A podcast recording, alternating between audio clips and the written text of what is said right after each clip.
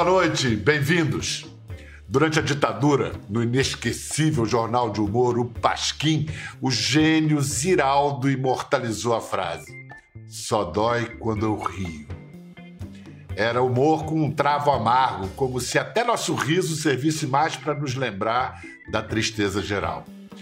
Mas no picadeiro das aflições humanas não dá. A gente não vive sem a graça, sem aqueles que nos fazem rir.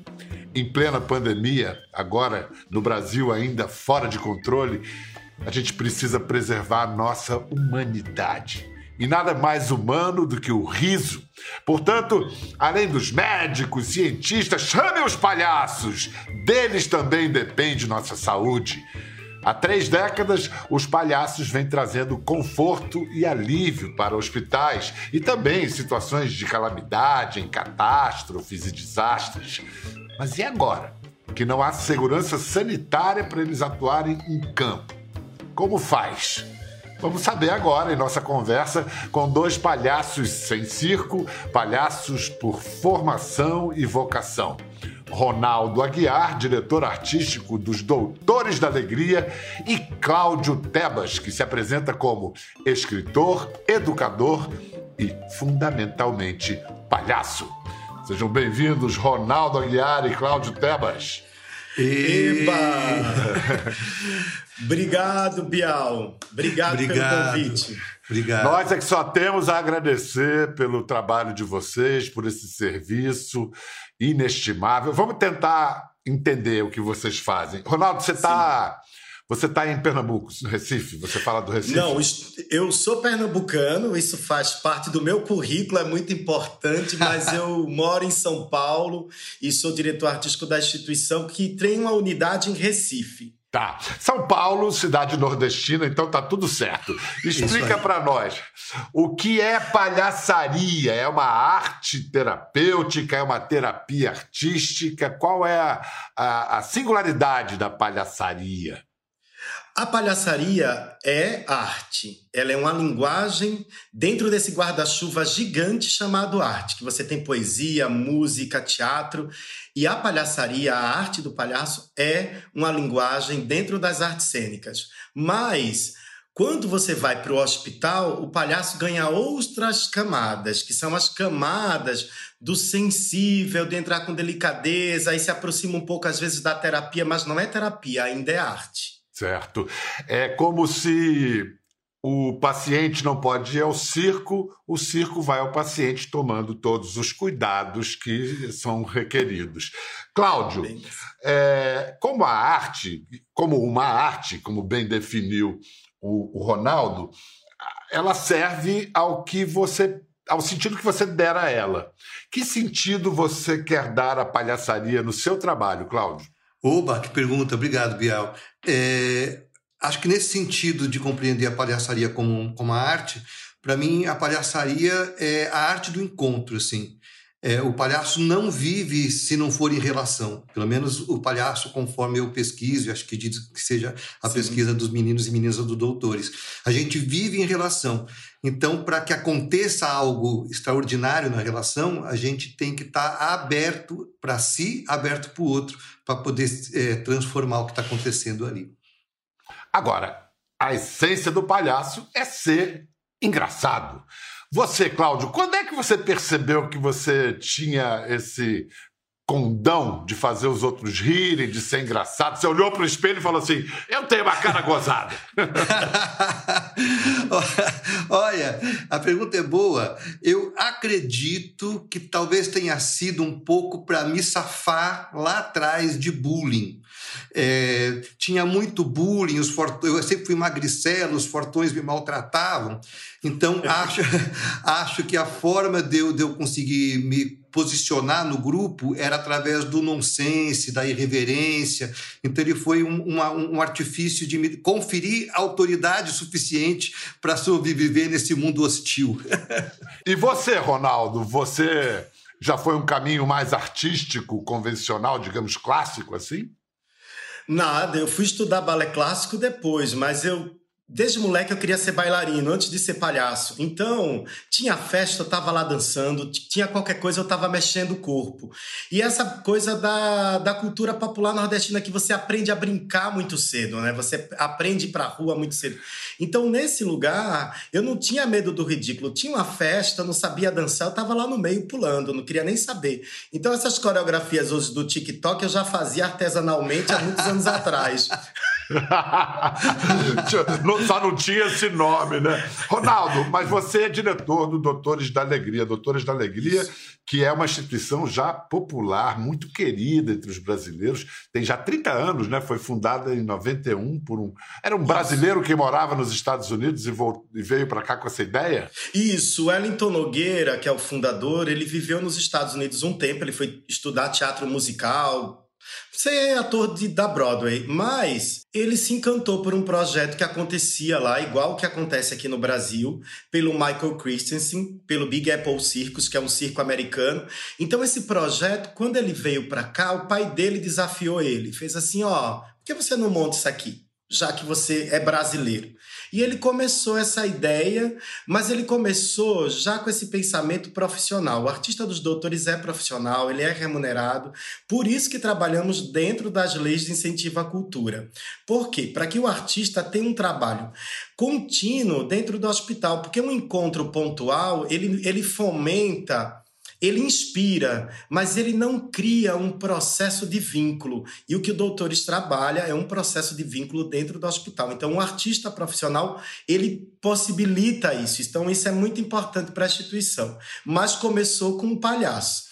Então, nesse lugar do brincar, aquele profissional de saúde, ele cria outra relação com aquele espaço que ele habita. Ele não precisa ser o cara que tem que cumprir meta o tempo todo. Ele pode se divertir. Então, nesse lugar, e como eu venho da dança, então isso faz com que vá para o palhaço, né? O palhaço, ele é poroso, né, Cláudio? Ele, ele vai pegando tudo que é linguagem artística e trazendo para o corpo dele. É. Isso é o lugar da palhaçaria. Só, só trazer uma coisa que está muito quente no meu coração, falar, quando é, o Ronaldo traz a importância do brincar, é, para mim o brincar é a varinha de condão mesmo que a, a gente, como palhaço, leva, porque o brincar ele revela uma outra realidade possível dentro daquela única imaginada, né?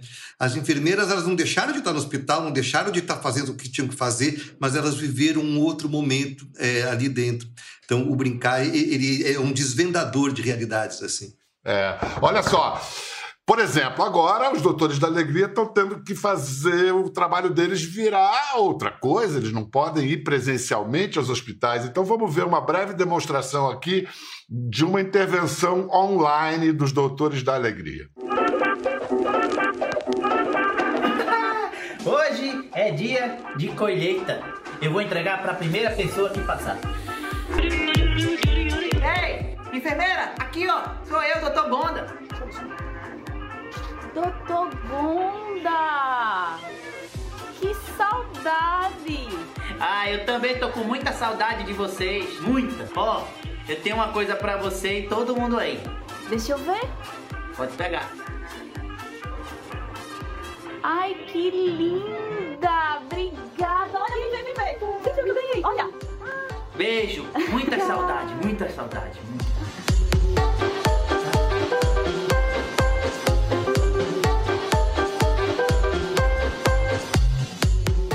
Plantar para colher mais. É isso. Esse remédio aí, como chama, Ronaldo? Fantasiol? Besterologia, que é a tecnologia da bobagem dentro do hospital. Quer dizer, você vê, essa, essa enfermeira, essa profissional de saúde, essa médica, ela para um momento da vida dela e faz assim: eu vou fazer um vídeo, ela, ela produz arte, ela cria uma dramaturgia, ela chama a colega para participar. Quer dizer, é um lugar, por isso que Doutores Alegria após 30 anos tem uma escola que trabalha o lúdico com jovens e profissionais de saúde e profissionais da área artística. Tem esse trabalho com 40 artistas espalhados em três estados, porque é uma potência. Não o palhaço por si só é uma potência, que é isso que o Cláudio fala. O palhaço precisa do outro para existir. Mas é uma potência esse trabalho quando o outro se permite a brincar. É isso que a criança faz, o subverter a imagem. E eu vi aí, ficou evidente que os doutores da alegria não estão fazendo falta só para os pacientes, mas os, doutor, os outros doutores médicos, enfermeiras, também sentem a falta do, do, dos doutores da alegria. Muito, muito, Bial. Tanto que agora tem um projeto que a gente começou piloto só com um profissional de saúde, porque um hospital ele fez assim: olha, tá tão legal esse trabalho virtual com as crianças que a gente quer que vocês passem com os profissionais de saúde também. E tem funcionado muito, porque todo mundo precisa do riso para relaxar, né? O Paulo Gustavo, queridíssimo, né, que se partiu, ele falava uma coisa: o riso é revolução. O riso é um ato de resistência. Então, quando um profissional ri no meio de uma pandemia, ele não está diminuindo a morte, mas ele está dizendo: olha, eu posso respirar no meio desse caos. Então, essa é a importância da arte dentro desses espaços públicos. Concordo. Não, não só pode, como precisa, precisamos todos respirar.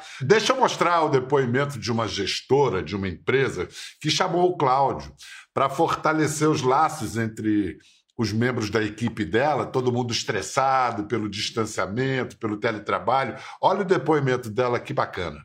O teletrabalho ele traz uma objetividade que acaba perdendo um pouco a conexão entre as pessoas. Aquele cafezinho no intervalo, aquela conversa de corredor ou aquele almoço com os colegas. E aí nós percebemos que a gente precisava trazer um pouco mais de leveza para as pessoas.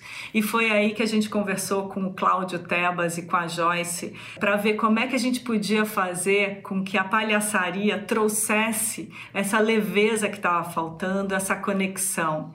E aí no final do ano passado, e na nossa reunião de final de ano, nós fizemos uma tarde só de brincadeiras, de contagem de histórias, o que foi maravilhoso porque trouxe para a equipe uma leveza no final do ano, uma conexão entre os colegas, resgatou aquelas emoções é, positivas e trouxe, foi muito bom para que a gente começasse 2021 já conectados e de uma forma mais leve. Cláudia, esse encontro aí do fim do ano que a Cristiana é, narrou foi online, não foi presencial, online. claro. Foi É, online. E mesmo, e mesmo assim ela, ela descreve algo caloroso, né? Olha, é, eu vou contar para vocês quem foi que me ensinou que era possível, que eu sou muito ruim de tecnologias. Haja visto que hoje é o segundo dia que a gente está tentando gravar, porque o meu celular superaqueceu. É, quem me ensinou que era possível foi um grupo de crianças. Até me emociona falar. Quando começamos aqui na, na, na pandemia, formou-se aqui um grupo de crianças de 8 a 11 anos para que eles pudessem desabafar e conversar comigo. E elas me mostraram que era possível transpor afeto, carinho, afeição e verdade, autenticidade pelas telas. Então, sim, foi tudo feito pela, pelas plataformas aqui.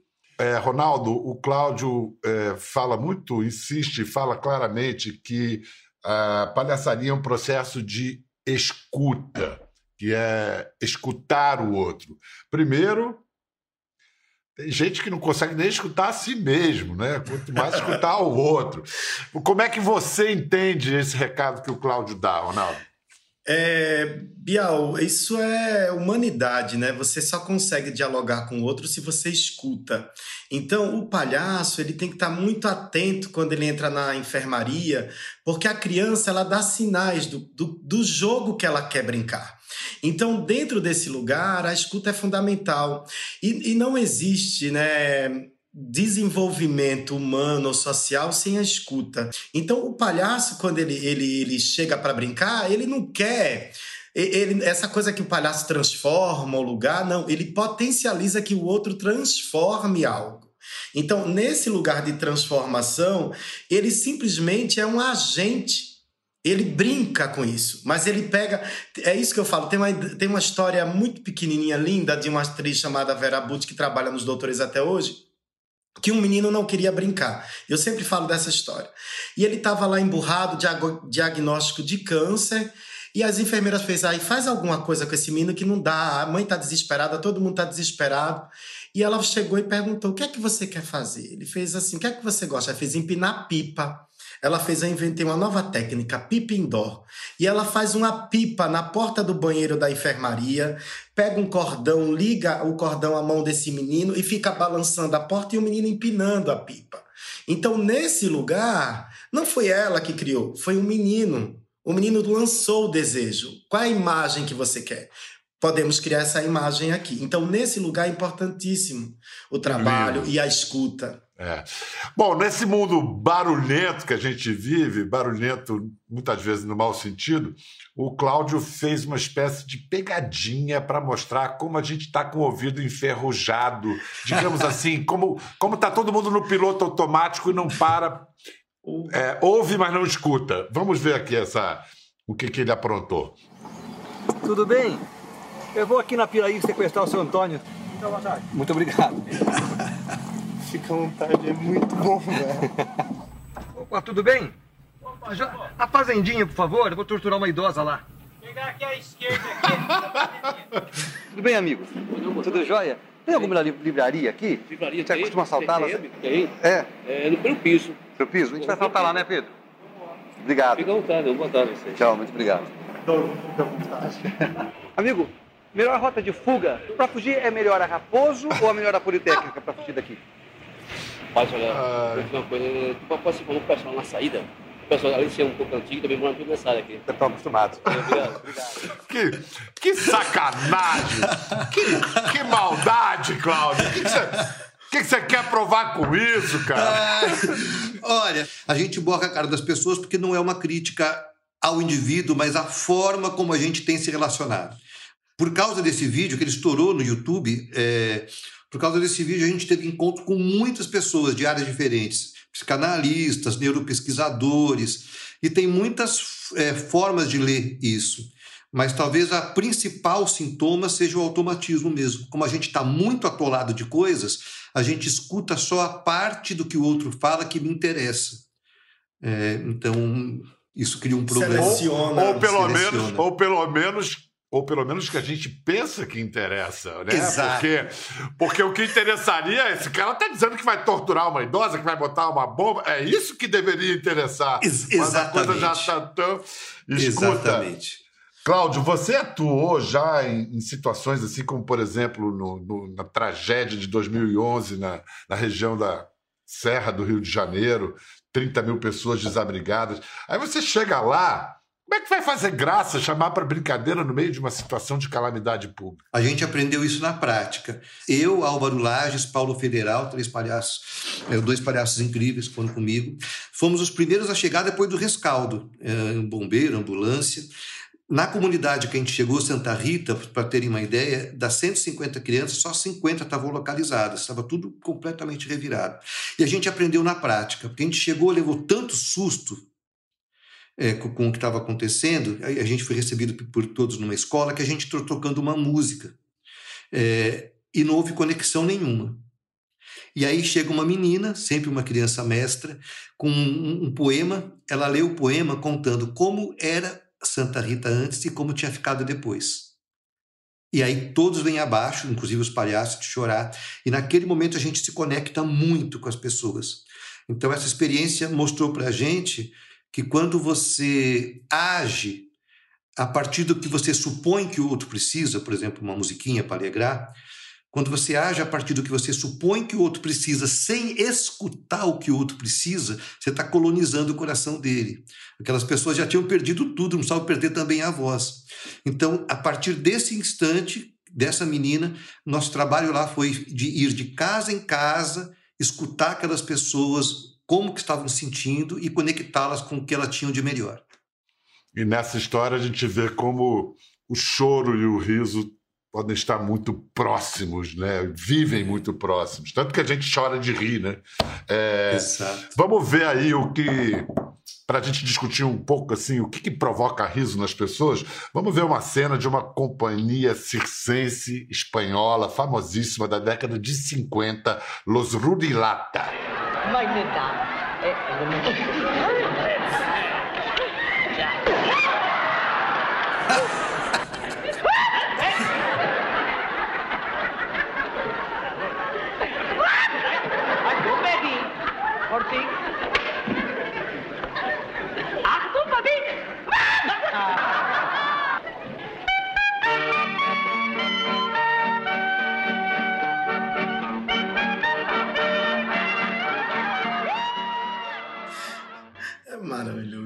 Ronaldo, aí o que, que provoca o riso?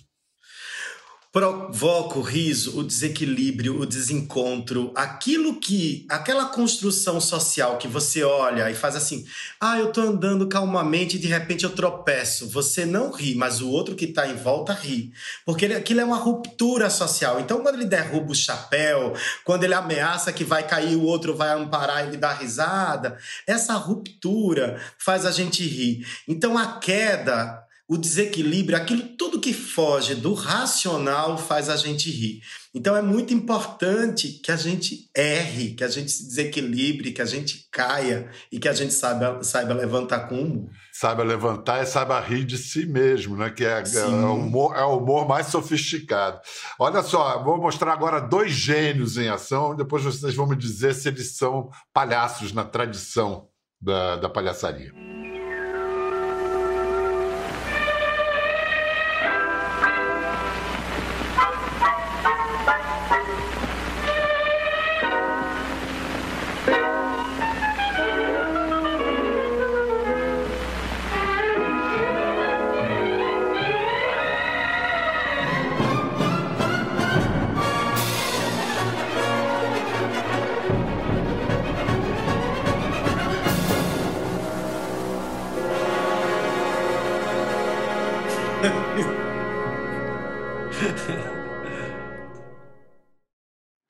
Então, só uma coisa que eu acho inacreditável dessa cena do Buster Keaton, quando ele agarra no carro, aquilo foi feito daquele jeito, não teve daquele efeito, jeito. não teve truque, não teve dublê, era um louco, né? Era, o Buster é. Keaton fisicamente é inacreditável. Ele era genial.